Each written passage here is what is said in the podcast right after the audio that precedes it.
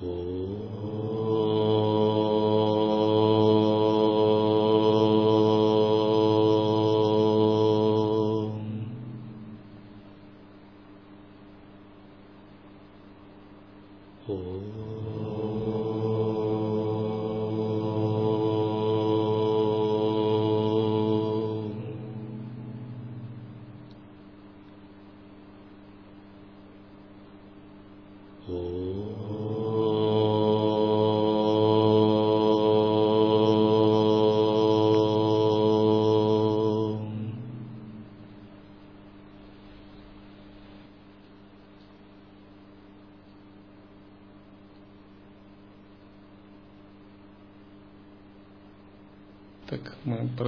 продолжаем изучать наставления о 16 стадиях нарастания Луны внутреннего сознавания.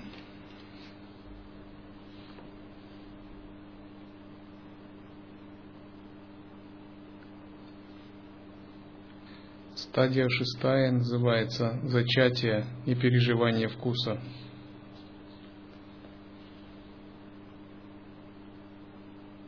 Когда усмиренный ум прекратив блуждать и грезить, созерцая свою природу, погрузился в осознанность и распахнулся. О чудо! Иллюзия «я» мгновенно рассеивается, обнажая зеркало, великую основу.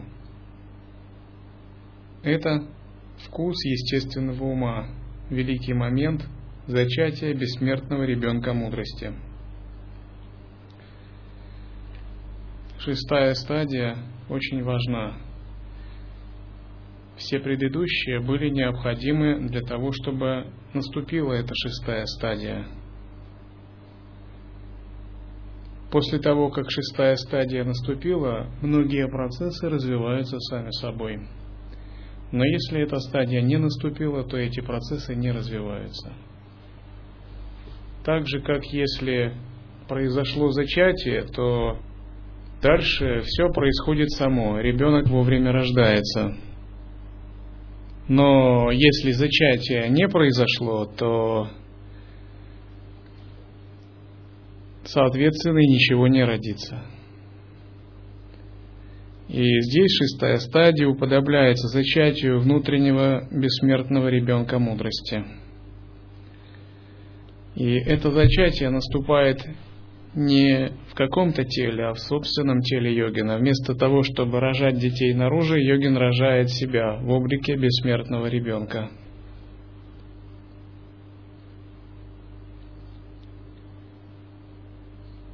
Во время переживания вкуса, называется бхава, происходит распахивание ума, первичное обнажение собственной природы –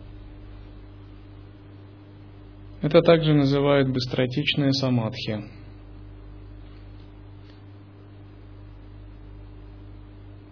Сам процесс состоит из шраваны, мананы и нидитхьясаны. То есть наша задача это слушать учение, обдумывать его и медитировать. А в контексте лая-йоги шравана, мана, нидитхьясана толкуются, в отличие от других школ, немного особым образом. Потому что Шравана связана с прямой передачей, манана с отсечением и прояснением э, естественного состояния, полученного в результате прямой передачи, нидитхьясана с непрерывным поддержанием.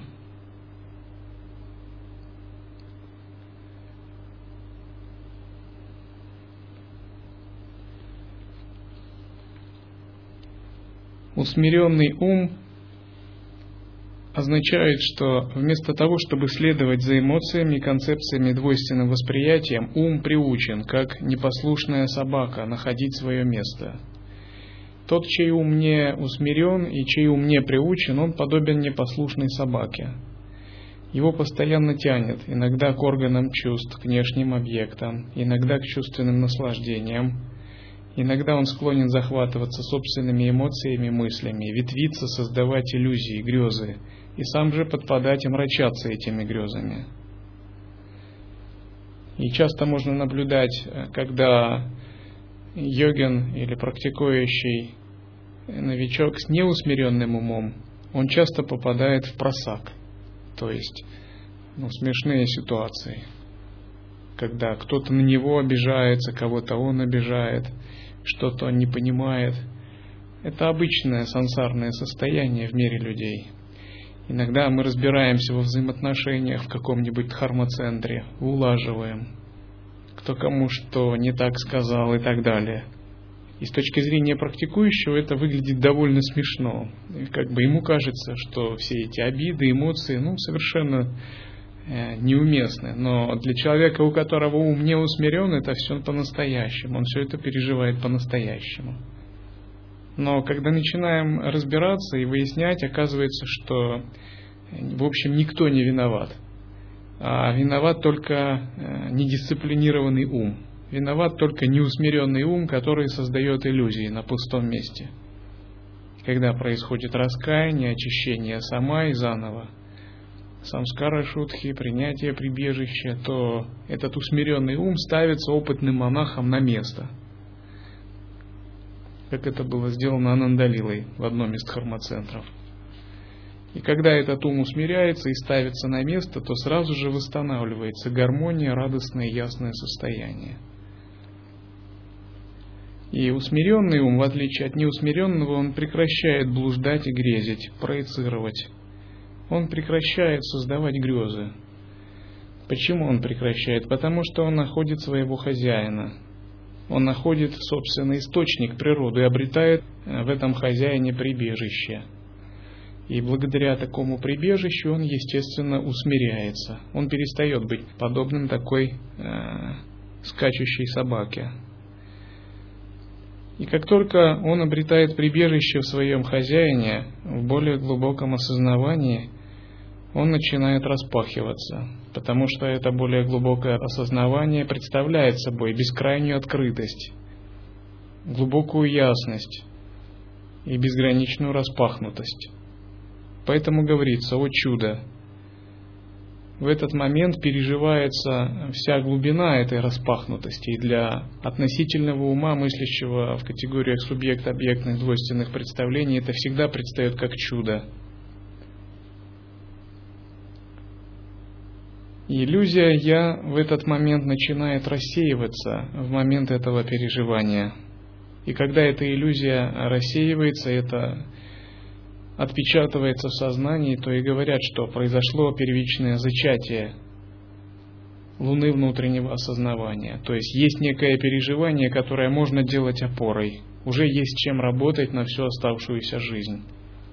Если этого не произошло, значит опоры нет, значит и с этим работать нельзя. Но если опора произошла, это подобно тому, как а, семя было помещено в чрево женщины, значит это семя будет расти и когда-нибудь даст плод в виде зародыша, и ребенок когда-нибудь родится.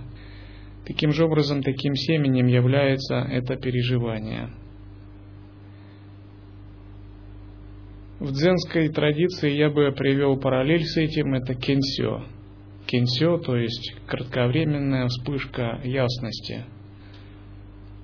Это еще не просветление, но может быть это также частично сатория, но это еще не просветление, которое вы можете по-настоящему сделать своей опорой. Но это его семя, и которое в будущем оно даст такие плоды. На какое-то мгновение великая основа обнажается, и йогин переживает вкус природы ума.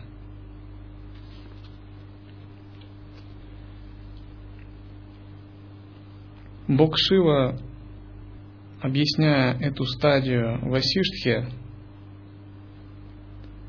так передает ему наставление.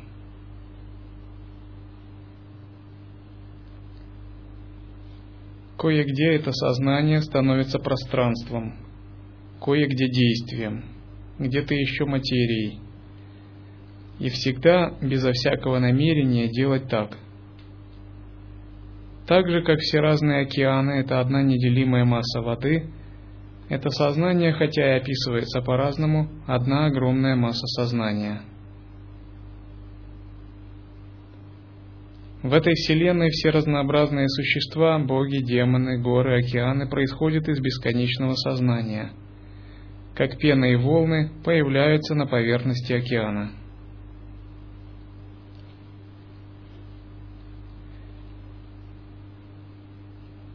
Далее Васиштха говорит, что именно это сознание принимает разные облики, формы четырехрукого Вишну, формы Шивы Парвати, создателя Творца Брахмы и других разнообразных существ.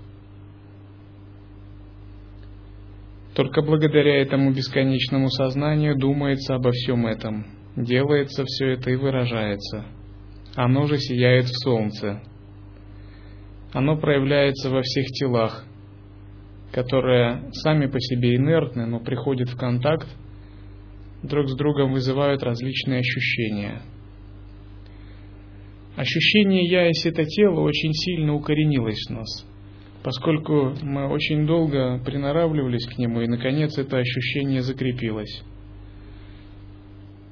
Но когда происходит переживание вкуса и начинается ребенок луна внутреннего осознавания – происходит проблеск, вспышка истинного понимания. Я не есть это тело.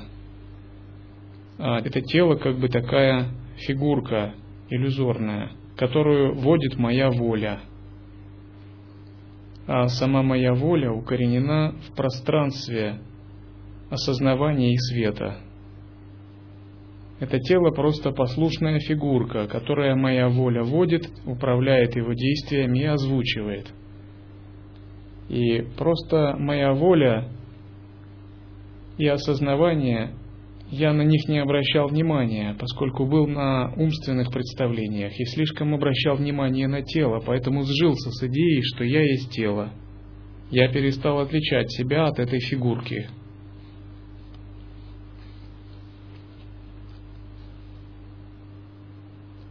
Васиштха говорит, это сознание подобно ветру, который сам по себе не видим, но в котором пыли сухие листья поднимаются и танцуют как будто бы сами по себе. В теле мысли и понятия приводятся к действию только из-за этого света, осознавания. Прежде чем у нас возникнет санкальпа, волевые акты, восприятия, мышление, интуитивное осознавание, до этого существует светоносность, безграничная светоносность, распахнутость и ясность. И именно эта светоносность является как бы автором всего в нас, всех действий, мыслей, восприятий и волевых источников. То есть мы думаем, что это мы все это делаем, а на самом деле у этого всего другой автор. И этого автора мы пока еще не знаем. Это Атман, истинный автор всех наших мыслей и действий – и живые души совершенно не подозревают, кто же автор всего в них. Они рождаются, живут, обучаются, мыслят, э, производят на свет детей, эмоции, материальные блага, не подозревая, что внутри них действует невидимый автор. Этот автор очень могущественен. И когда в момент смерти в Барда Ясного Света они с ним встречаются, они безгранично изумляются – говорят, что они видели ослепительный свет, видели Бога. Это действительно так, они видели Бога, но этот Бог и есть их собственный атман. Его можно воспринимать себе каждую секунду, не ожидая, пока он появится именно в момент смерти и изумит. Можно отождествиться с ним, жить в нем каждую секунду непрерывно, если обнаружить этого автора. Но из-за того, что существует эго, ум, память, и различные виды обусловленности и обусловленность телом авторства люди приписывают себе, как эго и уму. Из-за этого происходит множество заблуждений. Но истинный владыка и хозяин наших действий, мыслей, эмоций и всего остального – это и есть этот Всевышний Свет. Проблема возникает из-за того, что эмоции, мысли, праны, тело, ум – сильно перемешаны и перепутаны. И этот владыка, автор всех этих действий не различается, не распознается, поскольку он очень тонкий. Он действует очень тонко, гораздо тоньше, чем план мыслей.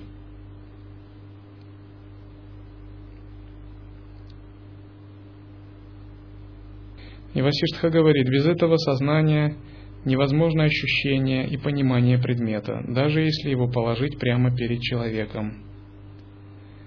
Это тело не может действовать или существовать без этого сознания.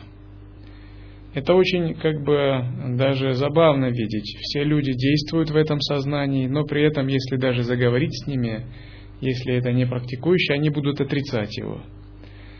И тогда ты смотришь и думаешь, надо же, этот свет в этом теле сам себя может не признавать даже. Вот такая у него может быть игра. Сам себя он может не понимать, поскольку действует через грубые омраченные уровни, через манас, память, тело и прочее. Он еще не пробился.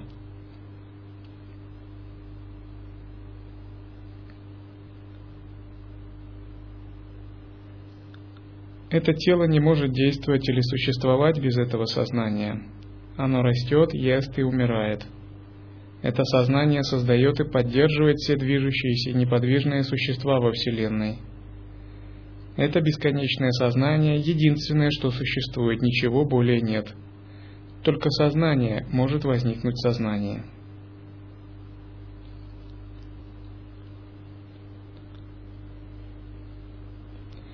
Это сознание искусно скрывает себя в телах, представляясь нам мужчинами, женщинами, родственниками и прочим. Но если вы глубоко исследуете это, то вы увидите, что в реальности это сознание сияет в глубине каждого, а разные названия и ярлыки не так уж важны. Это сознание играет телами и умами живых существ, как некими персонажами с искусственным интеллектом, придавая им собственную волю, давая до некоторой степени, для того, чтобы игра э, обрела большую полноту. Есть векторы намерений собственной воли, различные виды интеллекта и индивидуальности. Тем не менее, это сознание стоит за всем этим. Оно дает некую возможность самопроявления, индивидуальности и свободы воли различным душам с тем, чтобы их не ограничивать в развитии.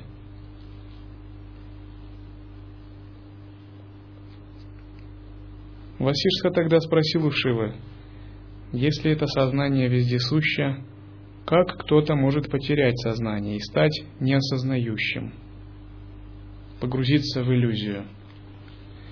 Как может тот, у кого есть сознание, потерять его? И Шива похвалил его вопрос и сказал, это вездесущее сознание, которое есть во всем, оно существует в этом теле. В двух состояниях. Одно изменчивое, а второе неизменное. И как женщине может присниться, что она это не она, а ее муж кто-то другой, также одно и то же сознание может принять себя за что-то другое. И как один человек может вести себя по-разному в обычном состоянии и в ярости, также и сознание может ассоциировать себя со своим другим аспектом и действовать соответственно. И постепенно из-за этого оно становится бессознательным и инертным. То есть в этом сознании может быть его изменчивая часть, которая может отождествлять себя с какими-либо аспектами. И в силу такого отождествления становиться неосознанными, погружаться в иллюзию. И тогда эта отождествленная часть начинает доминировать, заслоняя собой неизменную часть. Эта изменчивая часть – это и есть активная функция сознания. Праны, манас, будхи – память, чита. И тогда сознание становится своим собственным объектом, создавая пространство, воздух и другие элементы. И создавая в себе время и пространство, и становясь индивидуальностью, оно ограничивает свой разум и интеллект. Почему происходит перерождение? Не потому, что некие неумолимые силы влекут душу, перерождению войти э, в утробу будущей матери. Это происходит самопроизвольно. Душе как бы хочется укрыться от постоянных перемен в промежуточном состоянии. и она ищет как бы удобное место. Это как человеку хочется зайти в парк и отдохнуть в тени и расслабиться. Также утроба будущей матери кажется таким уютным и спокойным местом. И тогда душа сама принимает такой выбор, потому что хочет обрести некий покой и уют, и погружается в нее. А когда происходит зачатие, то все высшие контуры психики и сознания ослабевают и сильно омрачаются, потому что появляется физическое тело.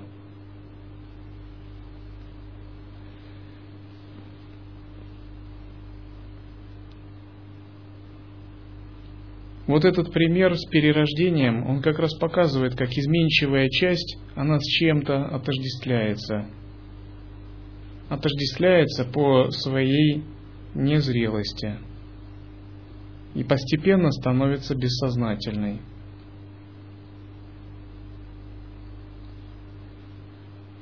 И Васиштха говорит, что цикличные проявления мира, различные понятия, вот они отсюда возникают, из этой изменчивой части – Бесконечное сознание само становится как бы инертным, так же как вода замерзает и превращается в лед. Поэтому разум начинает заблуждаться, в нем возникает желание, и он становится жертвой то похоти, то злобы, и переживает то хорошие, то плохие времена, то страдает от боли, то наслаждается в наслаждениях надеется, страдает, заполняется желательными, нежелательными. Все это только запутывает и усиливает заблуждение. И достаточно одураченный он двигается от ошибки к ошибке, от непонимания к еще большему непониманию. И Васиштха говорит, что в детстве это сознание, обманывающееся, зависит от других. В юности оно стремится к богатству и наполнено беспокойствами – в старости оно тонет в печали, а в смерти следует своей собственной карме.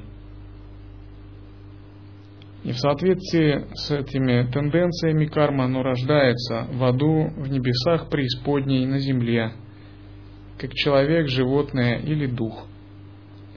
И это то же самое сознание, которое проявляется как Вишну, Шива, Брахма и другие.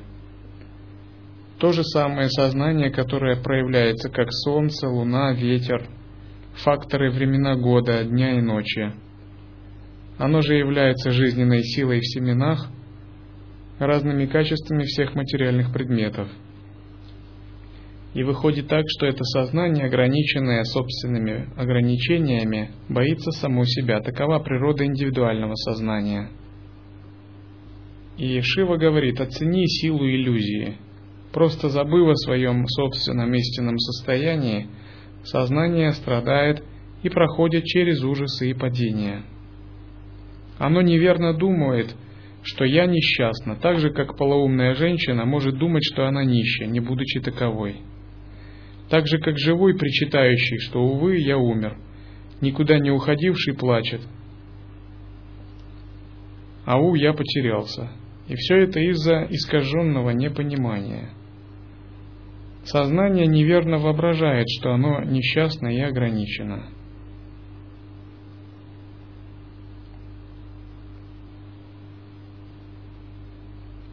И Васиштха говорит, что так же, как нет масла в камне, так и в сознании.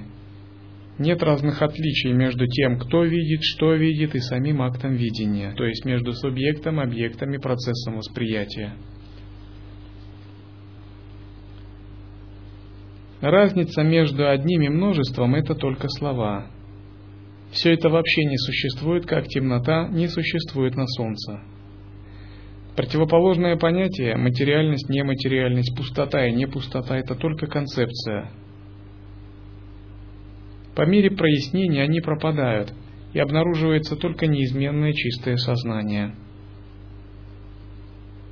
И само сознание не претерпевает каких-либо изменений, и в нем нет – оно не теряет своей изначальной чистоты. Даже сама нечистота сама по себе чисто воображаема, и воображение есть нечистота. Это можно продемонстрировать на различных примерах условности, которая есть в мире людей. Допустим, где-то в тропической Африке есть небольшое племя, и у них есть обычаи, всем девушкам надрезают губу и оттягивают ее вниз сильно. Туда вставляют глиняную табличку по достижении зрелости. И, чтобы девушку уважали и любили, она вынуждена разрезать губу и ходить с глиняной табличкой в разрезанной губе. А если она не хочет, то ее будут даже презирать, считать некрасивой. И старые женщины говорят, что если ты не будешь э, разрезать так губу и носить глиняную табличку, ты не выйдешь замуж, и тебя будут считать все ненормальной. Для нас это кажется совершенно безумием. И мы можем подумать, надо же идиотизм какой. Но то же самое они могут думать и о нас.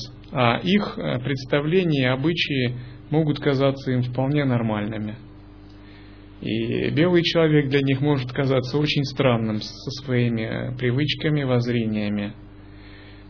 И когда мы проанализируем множество различных э, таких обычаев и привычек, они могут показаться очень странными и курьезными с нашей точки зрения. Но те, кто им следует, они им кажутся законными и вполне нормальными. Тогда мы приходим к выводу, что все эти представления не имеют основы, они все это производная некоторого ума, которые возникли в результате относительного измерения.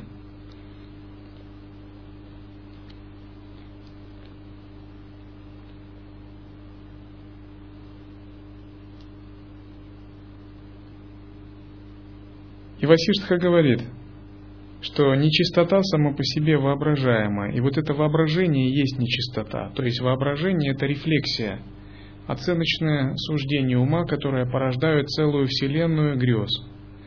И очень нелегко избавиться от этой рефлексии. И часто даже опытные медитаторы грешат этим, поскольку их ясность усиливается, если они не овладели подлинным самоосвобождением, как только начинаешь говорить, видишь, у тебя столько еще саморефлексия, которая вырастает целые воображаемые в миры в ретрите – Человек может сидеть в ретрите и надумать э, три вагона чего-нибудь, вместо того, чтобы просто пребывать в безмыслии.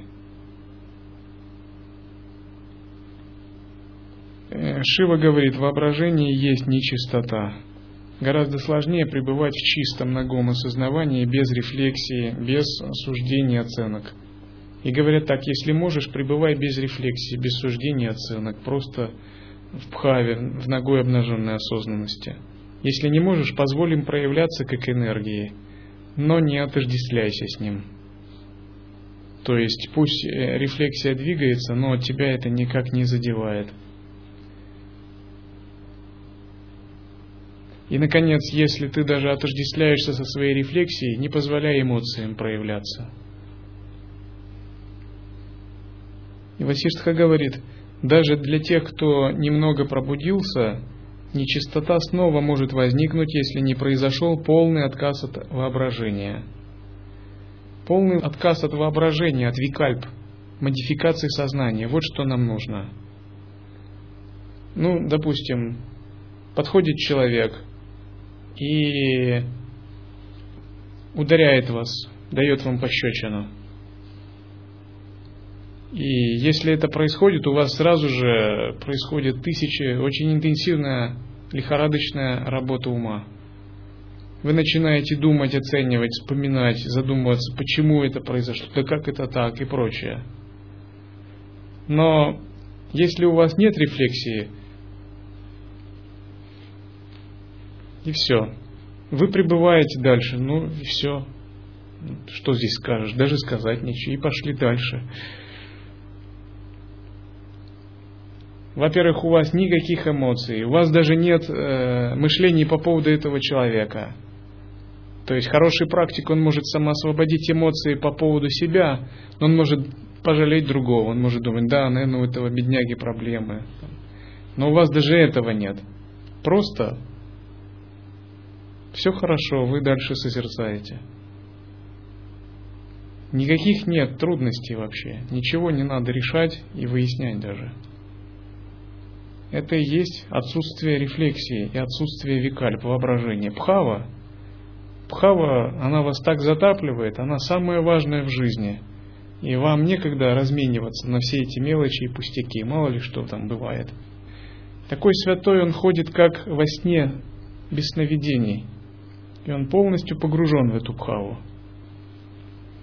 И нам, возможно, трудно понять сознание аватхутов, юродивых, махасидхов, когда они как-то проявляют себя. Но это именно такое сознание. Сознание без рефлексии. Жизнь в пхаве. Непрерывное дыхание пхавы. А все остальное это отсекается мгновенно. Воображение не порождается. Когда один ситх забрел на женскую половину двора одного махараджи, то Махараджа, будучи обуянный гневом и ревностью, подумал, что это какой-то разбойник проник в его гарем и хочет соблазнить одну из его жен. И он приказал солдатам, и они отсекли ему руку. Но когда они отсекли этому человеку руку, этот человек даже ничего не сказал, а только засмеялся. Засмеялся и пошел. И он пошел медленно и вышел из дворца Махараджа. Это был ситх. Тогда Махараджа увидел, что это святой человек, поскольку обычный человек так не мог вести. Ему отсекли руку, а он идет и смеется. И он побежал его догонять и простираться и просить у него прощения. Тогда этот сит взял руку и приставил себе обратно и пошел дальше поскольку его сознание, праны и клетки тела полностью были соединены с исконным светом, благодаря такой погруженности в Бхаву.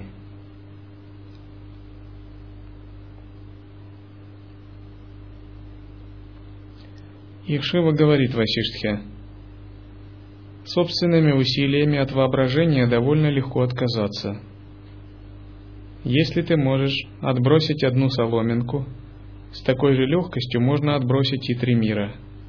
Чего только не достигнешь, если постараться.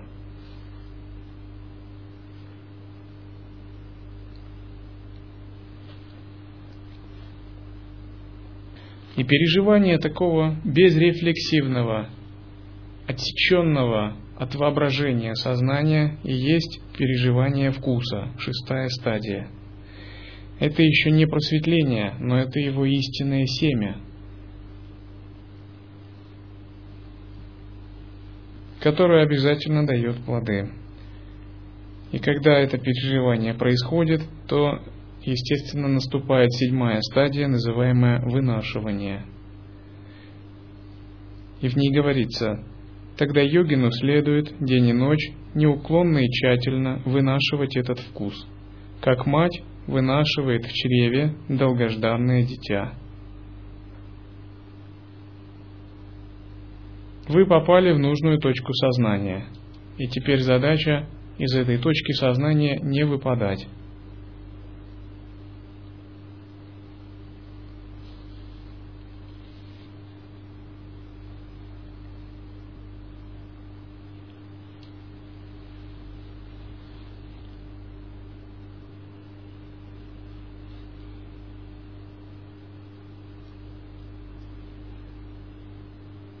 哦。